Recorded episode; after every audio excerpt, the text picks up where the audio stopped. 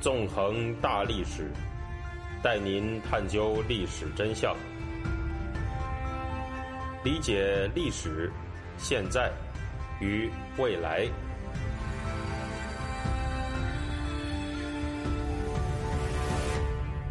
大家好，欢迎大家收听《纵横大历史》，我是主持人孙成。今天呢，我们会继续进行文革历史系列节目。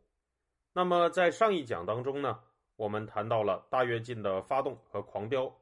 一九五八年，随着中共在毛泽东的狂想之下确立了所谓的总路线，疯狂的大跃进开始了。在中共不切实际的工业、农业生产指标和宁左勿右的氛围之下，大量的高产卫星到处出现，并导致了粮食的大减产和官方高额征粮。进而引发了惨绝人寰的大饥荒。在这一过程中，经历了毛泽东反冒进敲打的周恩来和刘少奇都配合着毛泽东，邓小平则像反右运动时一样，担任着毛泽东的马前卒。整个中共的极权主义体制如同一台狂暴的杀人机器，夺走了几千万人的生命。在这一过程中，尽管毛泽东呢曾经一度稍稍后退，大跃进。也就因此，在一九五八年十一月到一九五九年七月之间，进入了一段稍微没有那么疯狂的纠左时期。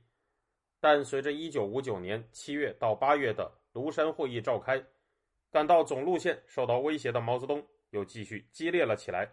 此后，中共的路线呢，也就从纠左变成了反右。而与此同时，中共和苏共的关系也走向了决裂。中共即将在国际舞台上。摆出一副四面出击的派头。至于中共和苏共是怎么样走向决裂的，以及他们之间的决裂跟文革又有着怎样的关系，这些问题啊，我们在之后会进行详细的讲解。今天呢，就不做过多的表述了。这一讲当中，我们还是延续上一讲的内容，谈一谈大跃进是怎么结束的，大跃进的结束又对中共党内的政治格局造成了什么样的影响？上一回呢，我们讲到。一九五九年八月，随着庐山会议的结束，中共一方面继续狂热地推行着大跃进，继续饿死着大批民众；一方面呢，又展开了一场名为“反右倾运动”的政治运动。要注意的是，这场政治运动和一九五七年的反右运动那不是一回事。在一九五七年的反右运动中，中共的打击对象主要是党外人士和知识分子，一共划了五十五万个右派。在一九五九年展开的这场反右倾运动当中，中共的打击对象则既包括中共的干部和党员，也包括知识分子和大量的普通民众。在这场运动里面，有三百多万名中共党员和干部被划成了右倾机会分子，还有几百万知识分子和民众也被戴上了漏网右派、阶级异己分子之类的帽子，遭到了政治迫害。被戴上上述这些政治帽子的人呢？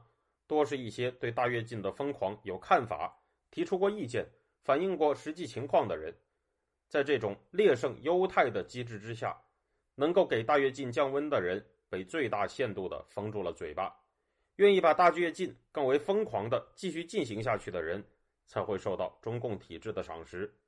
在这样的情况下呀，更多的人就被饿死了。终于，在三千多万人被饿死的情况下，大跃进啊！无法再继续进行下去了。毛泽东也意识到他的大跃进走向了失败。一九六零年七月到八月，中共中央在北戴河召开工作会议，决定压缩基本建设战线，保障农业生产。一九六一年一月，中共八届九中全会召开，通过了名为“调整、巩固、充实、提高”的八字方针，决定加强农业生产，压缩基本建设和重工业生产。精简工业企业职工和城市人口，这个八字方针的确立，也标志着大跃进在中共官方层面的结束。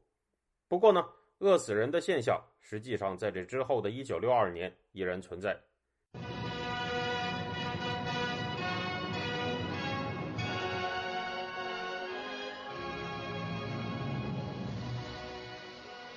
接下来，在一九六二年一月十一号到二月七号。中共历史上非常重要的七千人大会在北京召开了。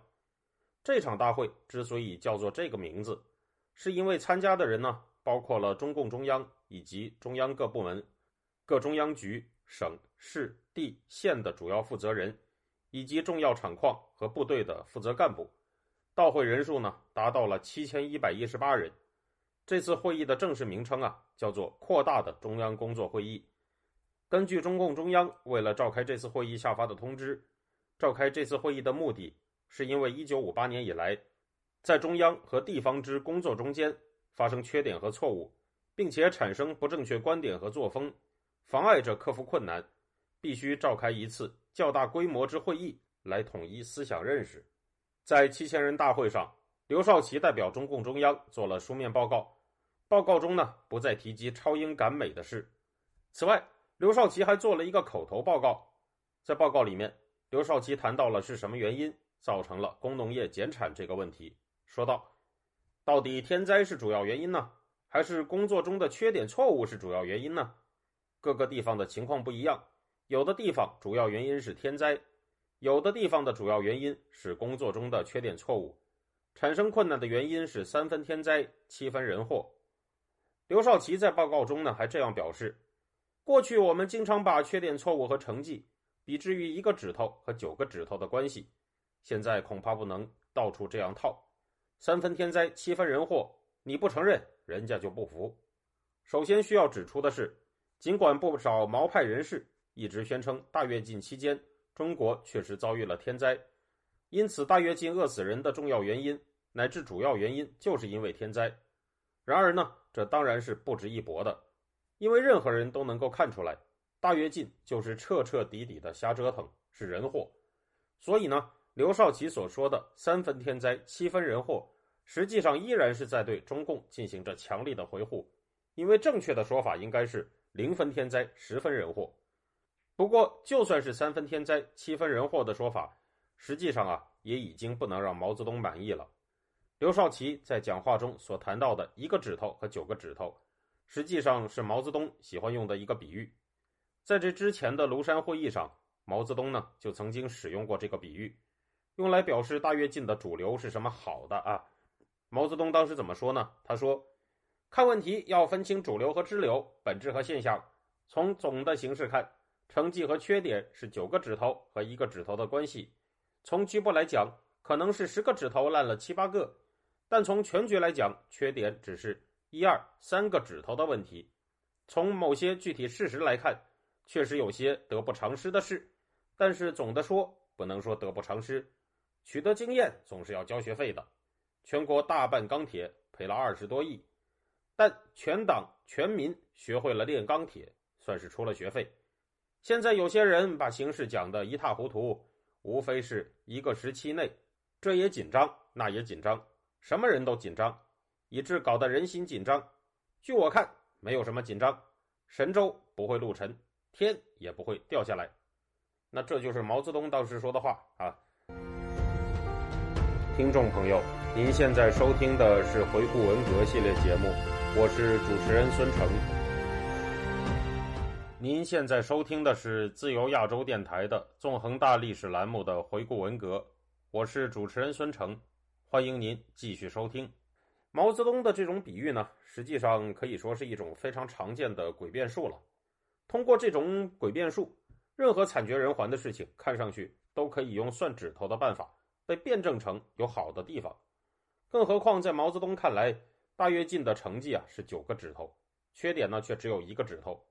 而刘少奇却在讲话里面说，一个指头和九个指头的比喻已经不能到处套用了。实际上是不点名的抨击了毛泽东，因此啊，毛泽东对刘少奇这个讲话的不满那是可想而知的。更何况刘少奇在报告里面还在谈到大跃进的成绩和错误的时候，用了这样的比喻。刘少奇说，两者的关系可能不是一个手指头和九个手指头的关系，而是三个手指头和七个手指头的关系，或者比例更加悬殊。这样的说法呀。实际上已经是彻底在跟毛泽东的比喻唱对台戏了。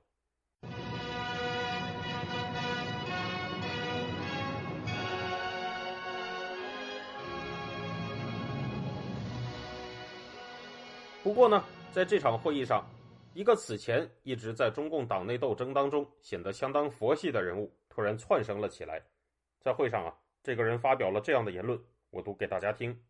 这个人说呢，在困难的时候，我们应该更加依靠、更加相信党的领导、中央的领导、毛主席的领导，这样我们才更容易克服困难。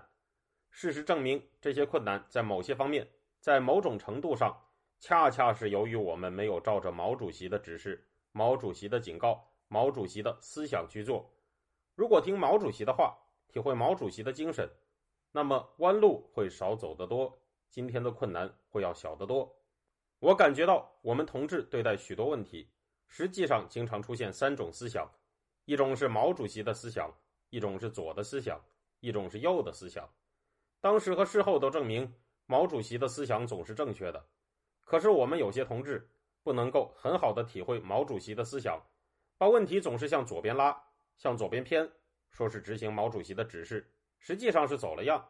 当然，右的思想也是有的，党内党外都是有的。无论左的右的，都是不符合实际的，都不是马克思列宁主义。正确的东西就是辩证唯物主义，就是马克思列宁主义，就是毛主席思想。毛主席的优点是多方面的，不是一方面的。我个人几十年来体会到。毛主席最突出的优点是实际，他总比较人家更实际一些，总是八九不离十的。他总是在实际的周围围绕着实际，不脱离实际。我深深感觉到，我们的工作搞得好一些的时候，是毛主席的思想能够顺利贯彻的时候，毛主席思想不受干扰的时候。如果毛主席的意见受不到尊重，或者受到很大的干扰的时候，事情就要出毛病。我们党几十年来的历史就是这么一个历史，因此在困难的时候，我们党更需要团结，更需要跟着毛主席走，这样我们党才能够从胜利走向胜利，从小的胜利走向更大的胜利，我们的国家才能更加好起来，更加强起来。以上呢就是这个人说的话，大家请听一听，上述的这些话那是何等的肉麻呀！可以说呢。如果举办一场二十世纪知名拍马屁言论大赛的话，这些言论的创作者是一定能在大赛里面拿到奖的。而发出这段言论的人不是别人，正是在此前的中共党内斗争当中显得相当佛系的林彪。实际上，在之前的庐山会议上，林彪就在批判彭德怀的时候展现过他惊世骇俗的马屁功。在那次会上呢，林彪在抨击彭德怀的时候这样说道。他虽然没有提出毛主席的名字，但是在前前后后、会内会外的讲话字里行间，攻击的目标非常明显，就是反毛主席，反对党的领袖。为了骂党、骂中央、骂毛主席，他是打着反对小资产阶级的狂热性的旗帜来向党进攻、向毛主席进攻。他是个人英雄主义的思想意识，总想做一个大英雄。他参加革命包含着很大的个人野心，毛主席才是真正的大英雄。他觉得他也是个大英雄，自古两雄不能并立，因此就要反毛主席。哎呀，由此可见呐，在拍马屁的能力方面，林彪在那个时候的中共高层内部，也可以说是一骑绝尘啊，水平那是远远在其他人之上的。所以说呢，并不令人意外的，在七千人大会上听了林彪这么肉麻的讲话之后，毛泽东那是兴致高涨啊，表示林彪同志做了一个很好的发言。林彪同志经过调查研究、慎重考虑和分析，做了这样一篇重要的讲话，大家可以好好的研究考虑。实际上呢，从这个时候开始，林彪和毛泽东就进入了一种奇特的互相吹捧的模式当中。在这之后的几年里，一直到文革爆发的时候，他们两个人啊，这种互吹都会不断的层层加码，而且会达到一种肉麻、荒诞、搞笑的，让人瞠目结舌的地步。实际上，明眼人啊都可以看得出来，毛泽东和林彪已经结成了政治同盟，而毛泽东和林彪两个人的政治同盟，也正是毛泽东能够发动文革的先决条件。那么，这个同盟的详情是怎么样的呢？欲知后事，请关注下一期节目。这周就到这里，感谢大家，我们下周再见。